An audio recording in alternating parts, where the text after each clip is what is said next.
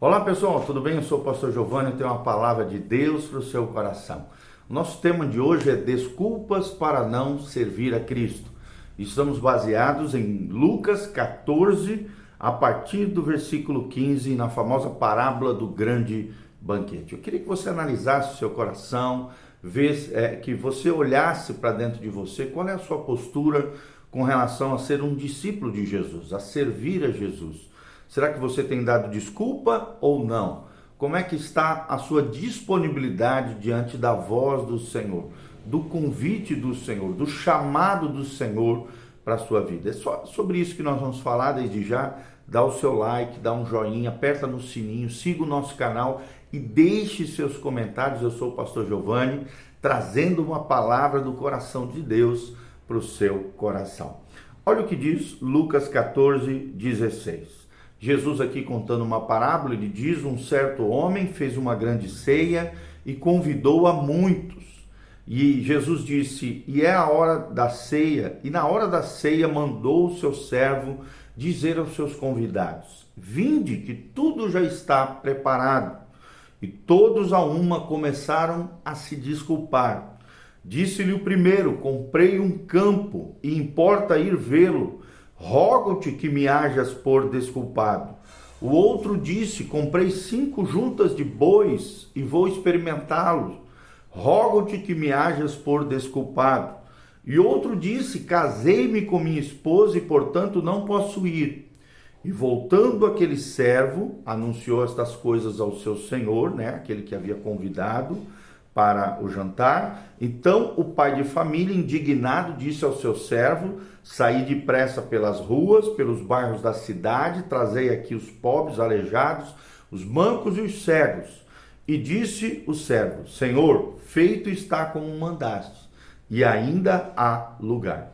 E disse o Senhor ao servo: Saí pelos caminhos e valados e forçai-os a entrar para que a minha casa se encha. Porque eu vos digo que nenhum daqueles homens que foram convidados provará a minha ceia. Quais são as desculpas para não servirmos a Cristo? Baseados nesse texto bíblico, podemos pensar um pouquinho sobre esse assunto. Primeiro, precisamos aprender que pessoas né, sempre apresentam desculpas quando não querem fazer algo. Mas há outras cujas desculpas, sim, são sinceras e merecem a devida consideração. Então nós vamos, consider... nós vamos pensar um pouquinho sobre isso. Primeira desculpa para não servir a Cristo é a desculpa sou demasiado pecador. Sou demasiado pecador. Talvez você já tenha pensado nisso alguma vez na sua vida. A pessoa que não reconhece que está doente não chamará o médico.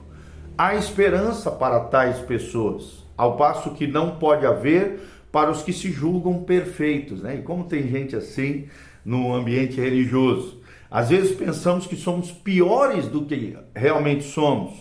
Moisés, por exemplo, matou um homem. Paulo foi o principal dos pecadores. Pedro blasfemou. Maria Madalena foi uma meretriz. O ladrão da cruz roubou. E se Jesus pôde salvar cada um deles, será que Jesus também não pode salvar você? Lembre-se que Deus é amor. Lembre-se que Cristo veio para salvar pecadores. 1 Timóteo 1,15. Cristo morreu pelos pecados. Romanos 5, 6 a 8. Mas Deus prova o seu amor para conosco, tendo Cristo Jesus morrido na cruz, sendo nós ainda pecadores. Romanos 5:8 fala sobre isso. Será que Jesus não tem o poder e a capacidade de tornar o pecado branco como a neve? Sim. Será que ele não nos lançará fora? É o que diz João 6,37. Aqueles que o Pai lhe dá na sua mão jamais serão lançados fora. Então, a experiência do filho mau que quis voltar ao lar, né? Aqui o filho pródigo pediu é, é, para voltar e o pai o recebeu de braços abertos. O filho pródigo é uma parábola que revela o coração paternal, amoroso, misericordioso e compassivo do nosso Deus, tá bom? Segunda desculpa que as pessoas dão para não seguir a Jesus, para não é, é, é servir a Cristo temo fracassar. É o medo do fracasso. Talvez você já tenha pensado, olha, já me esforcei uma vez, já tentei, a coisa não vai, né? E, e, e aí a gente pode trazer aqui a ilustração de uma criança, né? O que diremos de uma criança começando a andar? Será que ela já sai andando? Não. Ela cai, ela tropeça, ela falha, né? Várias vezes ela tenta é, andar, mas cai no meio do processo. Assim também nós falhamos, erramos, caímos muitas vezes, então não tenha medo de fracassar. Continue andando, continue falando, continue fazendo a obra do Senhor. Será que porque a criança caiu uma vez, não vale mais a pena se levantar e tentar continuar a andar? A resposta é que sim, precisamos continuar andando com o Senhor, trabalhando para o Senhor, fazendo boas obras, atos de justiça, não a fim de queremos ser salvos através dela, mas porque somos cristãos, porque somos filhos de Deus. Deus tem prometido cuidar de nós, Deus tem prometido nos proteger. O Senhor é meu pastor e nada nos, nos faltará. Ainda que eu ande pelo vale da sombra da morte, não temerei mal nenhum, porque tu estás comigo né? A tua vara me consola, o teu cajado me consola, né? Então é muito importante isso, teremos o cuidado do Senhor para conosco. Nós vemos isso em Isaías 43, 1, Isaías 41, 10 e 41, 13. Nós vemos desse cuidado e proteção do Senhor com os filhos de Deus. Terceira desculpa que nós temos: muitos cristãos são hipócritas. Muitos cristãos são hipócritas. E, e a gente precisa lembrar: somos responsáveis pela nossa situação perante Cristo. Quanto aos outros, não é da nossa alçada julgar. Lembre-se disso. Quanto aos outros, não é da nossa alçada julgar. Quem julga é o Senhor. Talvez você. É, é, é, aí eu quero lançar uma pergunta aqui: morreu Fulano ou Ciclano por você? Será que alguma pessoa, algum ser humano foi seu salvador? Não. Então, lembre-se, nós não podemos basear o nosso serviço a Cristo, a obra ao Senhor, olhando para as pessoas, porque alguns cristãos são hipócritas. Jamais. É o que diz Jeremias 2, 2, Jeremias 45, 22. Nós falamos um pouquinho sobre isso. Romanos 14, 4 e João 21, 21 a 22 fala sobre essa temática. Nós não podemos dar, usar de muleta a hipocrisia, falsidade e o erro e falha de outras pessoas. Ah, porque muitos cristãos são hipócritas, então essa vai ser uma desculpa para mim não servir ao Senhor. Para mim não responder ao chamado do mestre, como diz a parábola inicial que nós lemos aqui para vocês. E por último, a última desculpa para servir ao Senhor é ainda é cedo. Sou muito jovem, tenho muito tempo, deixarei para mais tarde. Muitas pessoas também têm usado essa desculpa para não servir ao Senhor. E a, a pergunta é: quando é que se deve buscar ao Senhor?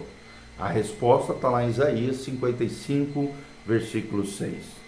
Quais as virgens que puderam tomar parte nas bodas é, em Mateus 25? As que estavam prontas? Estará você já pronto para servir o Senhor. Outro exemplo é a casa do rico louco, né?